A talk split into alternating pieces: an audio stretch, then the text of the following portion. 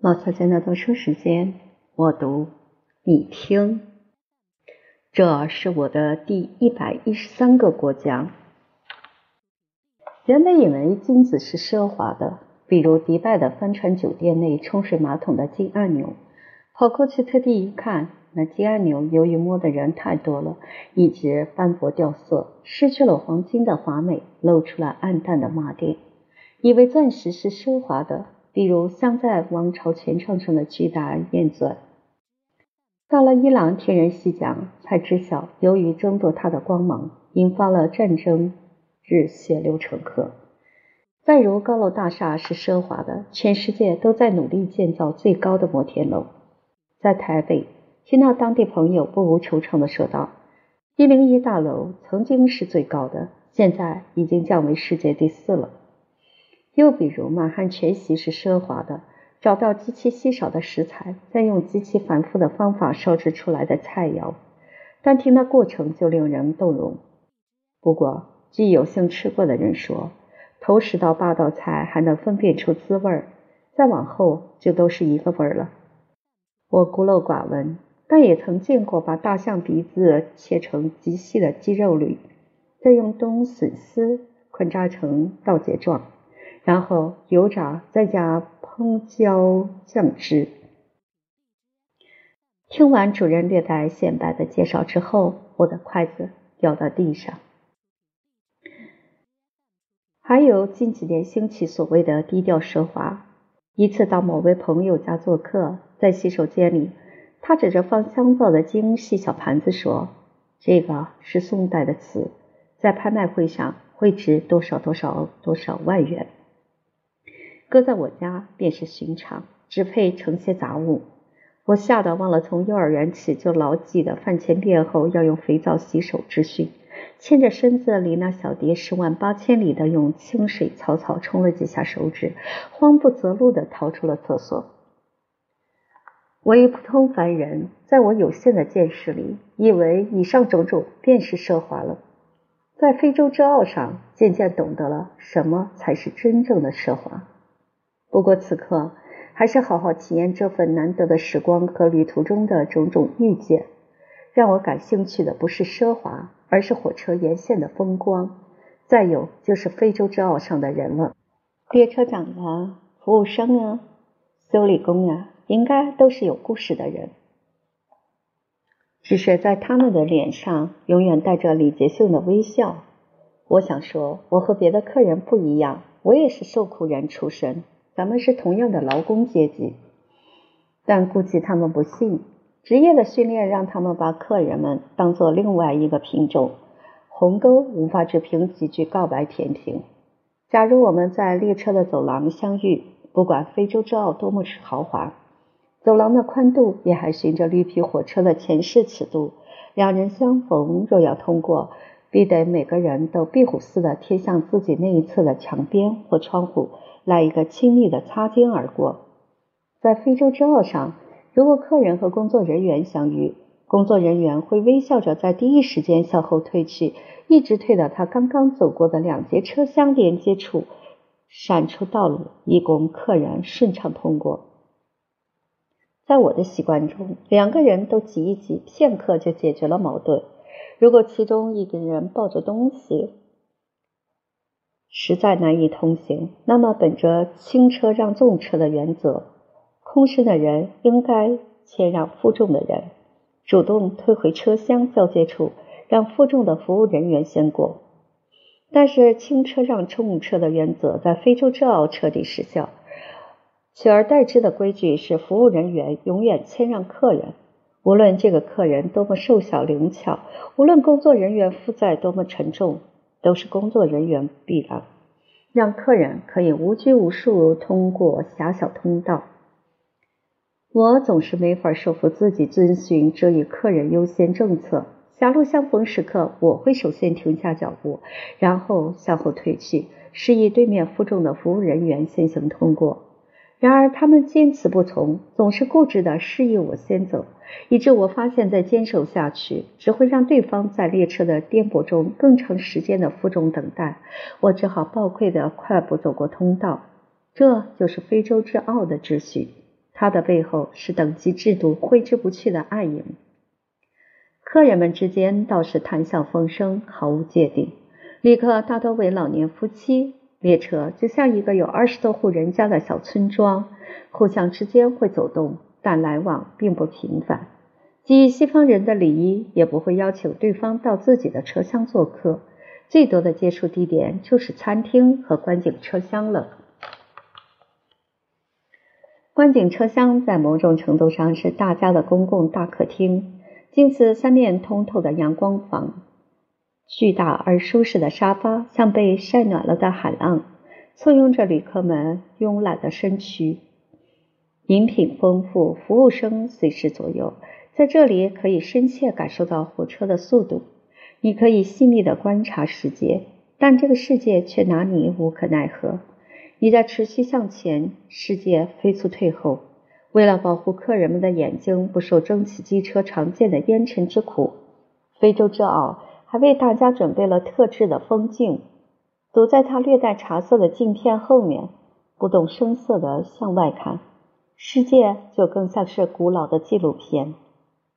某天，我在观景台上遇到了史密斯先生，因为不是必须穿正装的场合，他穿着藏蓝色条纹背心、淡米色的冲锋裤，略显佝偻的身材。显出几分不合时宜的干练。你可能要说，干练还分时宜吗？因为人干练不都是好现象吗？关键是我已打探出来，史密斯先生是整个非洲之奥列车上最老的乘客了，整整八十七岁。我深深记得中国的古话：“七十不留宿，八十不留饭。”这都马上要近九十岁的人了。中国话里已经没有形容如何对付这个年纪旅行者的话语了。估计要是强行编一句的话，该是九十不留言了。相互谈话都要小心谨慎呢，一句不合，老人家躺倒在地，口角流涎，你就脱不了干系。史密斯先生的干练让人打消了这个顾虑。我说：“您走过多少个国家了？”他眺望着远方说：“哦。”很多很多了，包括你们的国家中国。我点点头。这个列车上的驴友都是旅行者中的老饕，中国是他们的必游之地。所有人都曾告诉我：“嗨，我到过你的国家。”我说：“您对中国有什么印象？”他说：“中国很大，所以一次是逛不完的。我从六十岁开始，大约每隔五年就要到中国去一趟。”中国的变化太大了。我有时拿出上个世纪八十年代在中国拍摄的照片和现在的照片一对比，简直以为已经到了另外一个国家。我说：“别说您五年去一次，我就生活在中国，有的时候那变化也快得让我不认识。”史密斯先生说：“我到过世界上很多国家，没有一个国家在这样短的时间内发生这样大的变化。”中国是独一份，我不知道这究竟是好还是不好，希望是好的吧。作为一个旅行者，我们没有资格对所在国家的人说三道四，只能在一旁默默的看。我把话题又拉了回来，您到底去了多少个国家呢？他说这个不好说，如果只是数护照上的印记，我已经到过一百一十三个国家了。我说：“什么叫直属护照上的印记？”史密斯先生说：“比如我们这次经过津巴布韦，海关在我们的护照上打个戳子，这就是印记了。但是我们对津巴布韦了解多少呢？我们只是乘飞机浏览了维多利亚瀑布，在赞比西河上划了划船，凭吊了一下大英帝国的利文斯通博士。当然。”有的人还逛了逛国家公园，买了木雕或一些特产。但是你对这个国家真正了解多少呢？除了酒店以外，你到过普通人的家吗？我不敢说完全没有，但真是非常匆忙。这在我的记录中，就算是只有印记的国家，如果像对中国那样比较多一些的了解，在我看才算是真正到过。我不禁肃然起敬，想起了咱们盛行的欧洲十一天十三国旅行，估计在史密斯先生这儿连印记也算不上了，只能是风略。我按捺下为国人的匆忙旅行的辩解之心，问道：“那么，您可以算是到过的国家有多少个呢？”他说：“大约有九十个国家吧。”我说：“您可以说说名字吗？”史密斯先生微笑起来，说：“名字嘛，记不全了。我看到很多旅行者津津乐道他们走过多少个国家，把那些国家的名字像食谱一样挂在嘴上。他们积攒抵达过的国家名称，就像小孩子在储钱罐里不断投下硬币一样。对我来说，那些国家的名字并不重要，我也没有特意计算过。走过、看过就是全部，计算是多此一举。”记住每一个城市，每一顿餐饭，就算是美食美景，也没有必要。是微信时代的无事生非。随着我走过的地方越来越多，我就越来越觉得国家之间的区别并不重要。在这个世界上生活着的人，相同点远远多于不同点，所以这个世界才是有希望的，对吧？我要用我的时间。赶快去看看没有去过的国家和城市，看看蛮荒，查看文明与野蛮，把人生快乐的走完，然后到达最后的目的地——天堂。他说这些话的时候，目光并不看我，而是看着远处，目光也不聚焦，散落在车尾处的大片弧形区域，好像一部老式雷达在扫描。我大声说：“您讲的可真好。”我的话被汹涌向前的气流甩在了铁轨上。旅行就是听故事，听不同的故事，听别人的故事，听你想象之外的故事。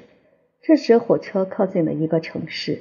在非洲靠近某个城市之前，一般先要遭逢一大片贫民窟，好像西餐的前菜，基本上是用铁皮盖搭个屋顶，支柱是纸箱、木板。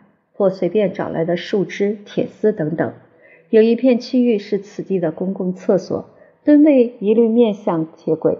有些人正方便中，他们捧着脸在用力，看到有列车通过，就呲出雪白的牙笑。我们站在观景车厢，距离他们只有咫尺之遥。列车驰过，掀起的风将他们的头发吹拂而起。史密斯先生说：“我觉得中国在建设中有一点很可取。”我说哪一点呢？史密斯先生说，那就是在北京、上海这样的大城市周围没有形成贫民窟，这很不容易。希望中国能保持。我问他，您一年有多少时间在外面旅游？他说所有的时间。我说圣诞节也在外面过？他说是的。我看过很多国家的圣诞节，节日特别能凸显一个国家或一种文化的真相。您过这种四海为家的生活多少年了？我问。辛迪有一个小小的阴谋，我想知道史密斯先生有多少钱。二十七年了，史密斯先生说。掐指一算，八十七减去二十七等于六十。我说，您一退休就开始云游了？史密斯先生说：是的。我终于接触到实际问题。那您这些年来用于旅游的费用一定很可观。史密斯先生说：“没有计算过，不过我确信，在我离开这个世界的时候，还可以向慈善机构捐出一笔钱。”我说：“你已经安排好了？”他微笑着说：“是的，说不定我哪一天在哪个地方就倒下了，但这也是我计划中的一部分。”至此，我几乎所有好奇的问题都得到了答案，就算是没有问出的问题，也不必再问了。车上的乘客基本上都是来自第一和第二世界，和我们同样来自第三世界的客人是一对印度夫妇。他们并不像是印度电影中那样的俊男靓女，而是年近六十、有些沧桑老迈的中年晚期人。男子黑而矮，女子不自然地丰腴着。我判断，好像因病引起了轻度浮肿。当游览纳米比亚私家公园的时候。我们同时乘坐一辆游览车，那女子因为怕风，裹着厚重的花头巾，和丈夫坐在最低一排，我们坐在最高一排，中间隔着一对美国夫妇。狩猎车每次巡游大约两个小时后，会停在一处草木稀疏地里休息，供大家方便。然后就是无所不在的茶点，服务人员会一丝不苟地准备洗手的水，放下折叠的餐台，摆满冰镇的饮料，从红酒到红茶，还有果汁和可乐，饮料就有七八种之多。当然，一定少不了依云矿泉水。点心的种类也很繁杂，夹心馅饼、牛油曲奇、各式酥脆的糕点。不过总是吃这种充满了黄油气味的烘焙食品，口中也淡。印度人带了一些充满了咖喱味道的小食，要求我们品尝。印度男人咔咔嚼着印度零食，说：“我为乘坐非洲之傲准备了五年。”本来我以为自己为乘坐非洲之傲准备了两年，已是旷日持久。不想小屋再次拜见大屋。我说：“为什么要提前准备这么长时间？”他正好被一大口芥末呛得说不出话来，便由病弱夫人代他回答说：“他是一百多家医院的主人，所以每当我们出发之前，都要仔细安排时间，以免和工作冲突。”我的上苍，一百多家医院！这是什么概念？我脑海中立刻把协和中日友好同仁宣武中医研究院，加上看牙的口腔医院、管生孩子的妇产医院，还有令人望而生畏的肿瘤医院、精神病医院，通通叠加到一起，也不过十几座吧。了不得！我敢说，在中国，没有任何一个人可以说我是一百多家医院的主人，就算是卫生部长，也不能口出此言。虽然他能把一百多家医院的院长找来开会，但仅此而已。那些医院并不是他的。我目瞪口呆，对面前之人肃然起敬。我说：“很早以前我当过医生，对院长满怀尊敬。请问您是在哪里读的医科？”印度百院之长微笑着说：“我并不曾读过医科。我的工作不是给人看病，而是投资医院，这是我们家族的产业。”我说：“那您需要管理医院吗？其实每年到一家医院巡视三天，也会忙得没有假日。”印度白院长说：“其实我也不会管理医院，那也是需要专门的人才去做。”我对他的敬仰啪的一落千丈，说：“您既不看病，也不管理医院，那么您只是往这些医院里投钱了。”印度男子说。您说的基本上对，我不但往医院里投钱，我也从医院里赚钱。我的医院遍布东南亚，印度的德里、孟买、加尔各答、昌迪加尔等等都有我的医院，在马来西亚、新加坡、泰国等等也有我的医院。他说到医院时的表情，有点像农场主说在某某山上有我的土豆。我说：“那您这次来到非洲来？”会不会也想着在非洲某国投资一家医院？他摇头道：“哦，关于这一点，我从未想过。”我说：“为什么呢？眼见的这里到处缺医少药，应该是非常需要医院的。”他说：“这里的病人很多，不错，但是这里没有医生，人们也不会有钱看病。单有需求是没有用的，要看值不值得在这里兴建医院。”除了慈善，没有人会在这里修医院，我更不会了。他穿着绿色格子冲锋衣，面对苍茫的非洲大地，双手紧紧抱肘。我知道这个身体语言所表达的含义，在世界各种文化中都是坚定拒绝。我想说，中国在非洲大陆建了很多医院，但觉得有对牛弹琴之余，就咽下去了，一时竟不知再谈点什么。正好这时茶歇结束，我们重新登上路虎越野车去看动物。我们车上的女工作人员拎着 AK-47 说：“刚才休息的时候，我的同伴说那边有一头雄狮捕到了一头角马，正在大吃大喝。咱们现在就赶过去看吧。”人们欢呼雀跃，我却为那头角马默哀。车子一反常态地向某个地点赶去。平时他总是慢腾腾的挪动，四面窥探，好像一个蹑手蹑脚的闯入者。现在威风凛凛，铁骑奔驰。不久，我们在一片凌莽的空地上看到了那头雄狮。它身高体壮，健康成熟，毛发是深黄色的，长染飘飘。请原谅，正确的讲，那应该是雄狮的鬃毛。但我觉得它起到了的作用和男性的胡须是一样的，没什么实际用处，只是帅，就借用了。恳请动物学家息怒。遥想它在奔跑的时候，鬃毛高高扬起，好像围了五条优质的毛围巾。只可惜它此刻的毛发不再是黄色，也不再飘逸，因为浮身到角马的腹部掏吃内脏。深色鬃毛浸透了鲜血，成为一种肮脏的深咖啡色。鲜血像石上的胶水，将它的毛发凝成一缕缕的硬束，好像绛红的毛笔锋。那只倒霉的角马现在已经不能被称为马了，它的半个身躯已经消失，只剩下四肢的皮毛和一团团的骨质。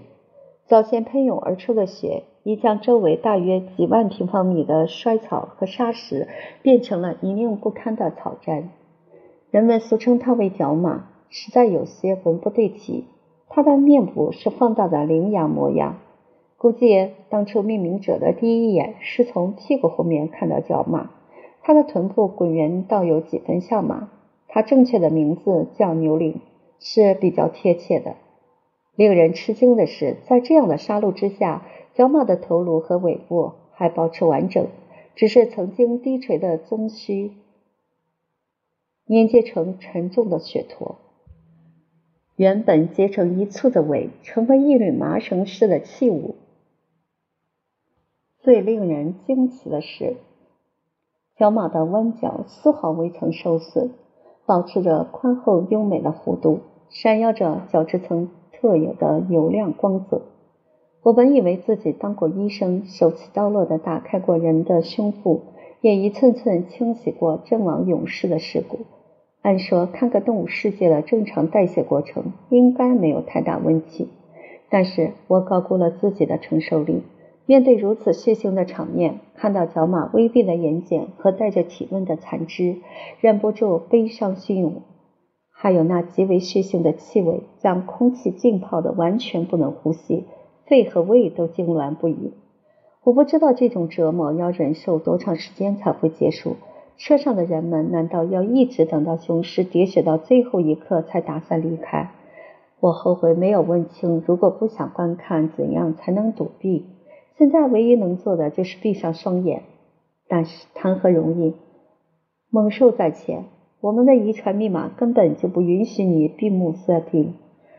他强烈的命令你瞪大双眼，耸起耳廓，双脚、双腿的肌肉不由自主的绷紧，呼吸加快，随时准备逃命。我斜了一眼巡守员的步枪，我们这辆车的巡守员是位年轻白人女子，她提着的 AK-47 成色还不错，闪着亮光，但如果雄狮来犯，我很怀疑这位年轻女子能否在第一时间击毙狮子。就算是最后可以把狮子打倒，但从狮子撕开角马脏腑的利索劲儿来看，它只需要一扑，我们其中必有人会血染路虎。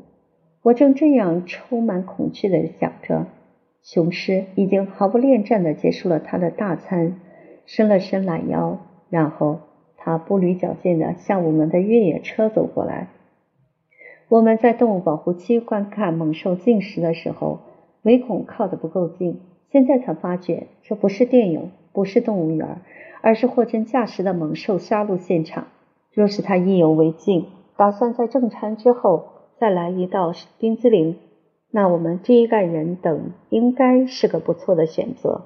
起码，就算是看起来最粗糙的男人，也比那头毛发分披的角马要细腻得多。我坐在越野车的最高一排。如果狮子打算省劲儿的话，应该从底下第一排开始光顾。我忙中偷闲瞥了一眼印度白院长夫妇，只见男人一动不动地搂着妻子，从背影看不到他们的脸色。我唯一能确信的是，妻子在猛烈的颤抖，她身披的那块毯子在上下起伏。狮子的步伐慢条斯理，符合酒足饭饱的状态。他径直踱步过来。如果他不临时起意，半路拐个弯儿，方向应该是径直对着最低一排的座位。我在那一瞬并不害怕，是置身事外的木匠状态。在出发前，导游曾告诫我们：如果和猛兽狭路相逢，你一定不要直视它的眼睛。在动物界，直视对方的眼睛意味宣战。我尽量躲开狮子的眼神，但一步步逼近的雄狮脑袋威势太大。除非你像申公豹似的把自己的头颅掉个个儿，不然完全无法躲避狮子日益逼近的脸孔。他在面对路虎很近处略微转了个弯儿，斜贴着路虎车身，向最高一排，也就是我的这一排座位方向悄然逼近。我眯起双眼，尽量让自己的瞳孔不聚焦，避免和雄狮的目光正面交锋。可我还是不可避免地瞄到了雄狮的眼眸。我距它的最近时刻，可以看清雄狮下巴上尚未凝固的角马血迹，沿着弧心形成一道不完整的弧线。它的眼角有厚重的岩石，内眼角的黄白秽物足足有一颗蚕豆大小，像煮熟的鱼眼一样硬骨。它的牙齿呲着，很黄，挂着角马零星的血丝。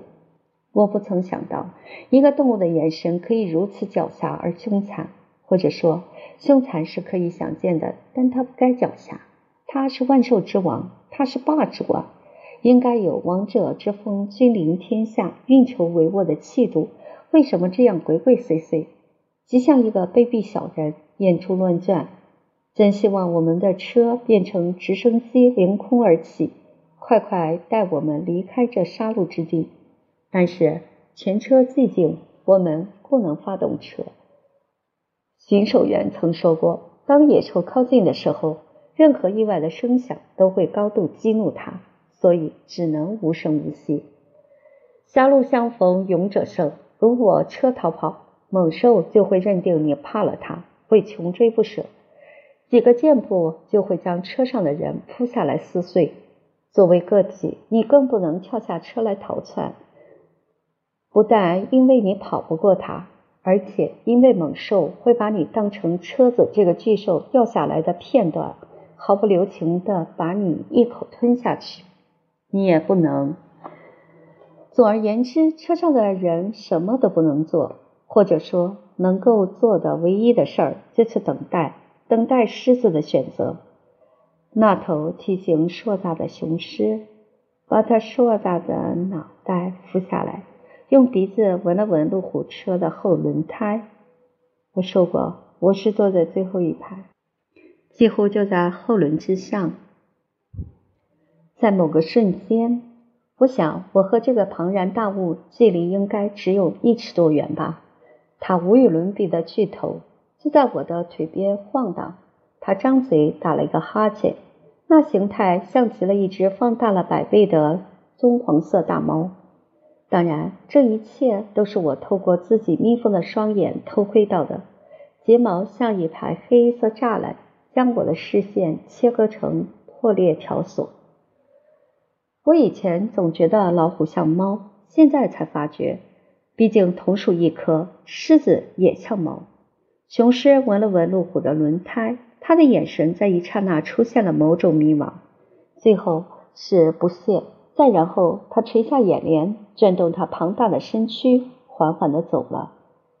在整个过程里，我一直呆若木鸡，直到雄狮走出了十米远，我还在想他会不会只是使了个诈，下一秒猛地扑过来将我咬死呢？我身上唯一可以抵挡利齿的是身披的混纺毛毯。刚才被迫观察到狮子的口腔，我判断它的门齿足有五厘米长。肺部的毛毯对于他利刃般的牙齿来说，无异于一张山洞煎饼吧。雄狮走出百多米远后，司机轻踩油门，蹑手蹑脚地发动了车。路虎一溜烟儿抱头鼠窜而去，直到几公里外才停下来压惊。我们问女巡守员：“你害怕了吗？”他晃晃金色的头发说：“害怕了，毕竟狮子离我们这样近。”我们说狮子为什么没有吃我们？女巡守员说：“估计它已经吃饱了。它靠近我们只是好奇。它闻了闻车胎，我想那种香蕉的气味是他不喜欢的。他又估量了一下车子的体积，比他自己要大。这样的权衡之后，他就独自离开了。女水手员抚着胸口说：“我很感谢你们。”我们齐声说：“感谢我们什么呢？我们什么也没做啊。”女水手员说：“就是感谢你们什么也没做啊。如果你们做了任何事，比如说发出声音或者逃跑，事情的结局可能会比较悲惨。”到了下一个休息地点，印度百院长夫人说：“我的身体一直在哆嗦，现在还没有完全停下来。毕竟我们在最低一排，狮子简直是擦着我们的肩膀走过去的。我想，印度夫人身上的咖喱味儿应该起了很好的保护作用。狮子的确连一秒都没有停留就离开他们，直奔向我们。我问白院长：‘您可害怕了？’白院长说：‘有一点点。’但是害怕的感觉非常过瘾。我说：“天哪，这样的瘾还是离得远点儿好。”院长说：“我已经多次游览过世界各地的野生动物园，但这一次实在刺激，非常好。人一生必须要有几次濒临绝境才好。”我问女巡守员：“那只狮子还会回来吃它的猎物角马吗？毕竟它剩了那么多。”导游说：“通常是不会的。”那些残骸会留给猎狗或秃鹫等食腐动物。大自然就是这样平衡着它们的子民们。狮子位于食物链的最高端。本院长听到这里，插言道：“做人就要做到食物链的最高端，不必联系角马。”非洲之奥相当于一个小小的联合国，让我见识到形形色色的人。我觉得。如果一定要在狮子和角马之间做个选择，我还是选做一只跑得更快的角马吧。希望自己不要被狮子吃掉，能有更多的机会，一次又一次地穿越大地上的马拉河。印度白院长继续发挥他的观点说：“做人就要像狮子一样奢侈。”我后来特地查了奢侈的含义。奢侈在西方社会。普遍被认为是一种值得鼓励的生活方式，是积极的处事态度，提高自己的生活品质，是个人奋斗的重要目标。非洲之傲的诠释是：奢侈就是时间与空间加之人工的极度铺排。原本飞机几个小时的路程，现在要在时速几十千米的火车上磨磨蹭蹭，耗时十四天才能抵达。原本可以乘坐五十多位乘客的一节车厢，现在拢共只住了四个人。原本十几分钟，最多几十分钟就可以吃完的伙食，现在每天共用五个小时。由此感受到人世间资源配备的不平等，起码是不平衡。明白了革命是如何爆发的。有一些东西比较掩埋在历史深处，任它渐渐远去。掘出，也许是为了更深的埋葬。